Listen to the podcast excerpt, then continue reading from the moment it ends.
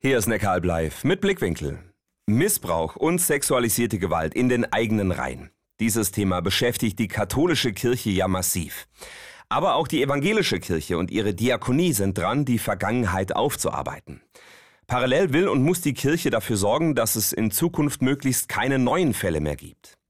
Null Toleranz gegenüber sexualisierter Gewalt. So lautet deshalb die Parole in der evangelischen Landeskirche in Württemberg. Matthias Huttner aus unserer Kirchenredaktion. Was tut denn die Kirche gegen sexualisierte Gewalt? Ja, seit 2010 können sich Betroffene zentral melden. Bisher sind da über 200 Hinweise eingegangen. Und auch wenn Taten viele Jahre zurücklagen, sind zum Beispiel Pfarrer nachträglich entlassen worden, so die Landeskirche.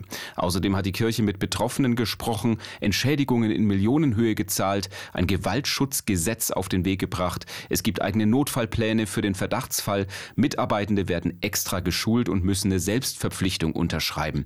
Also man kann schon sagen, die Württembergische Landeskirche bemüht sich.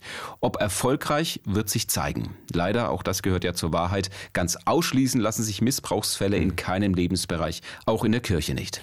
Matthias, letztes Wochenende hat in Stuttgart die Landessynode getagt, das evangelische Kirchenparlament. Da stand das Thema auch auf der Tagesordnung.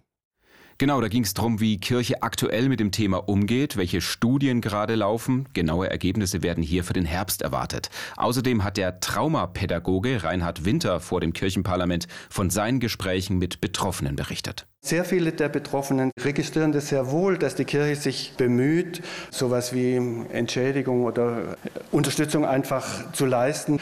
Insgesamt allerdings erleben viele den Fortschritt der Bemühungen als eher zögerlich. Also noch einiges zu tun. Wie geht's denn weiter? Ja, Betroffenenbeteiligung, Aufarbeitung, Prävention, das wird weiterhin ganz wichtig sein. Darüber hinaus will die evangelische Kirche auch die eigenen Strukturen unter die Lupe nehmen. Also gibt es möglicherweise Zusammenhänge zwischen sexualisierter Gewalt auf der einen und Glaubenstradition, Theologie und Seelsorge auf der anderen Seite. Vielen Dank für die Infos. Matthias Huttner aus unserer Neckarl-Bleif Kirchenredaktion darüber, wie die evangelische Landeskirche in Württemberg mit dem Thema sexualisierte Gewalt umgeht und künftige Fälle vermeiden will.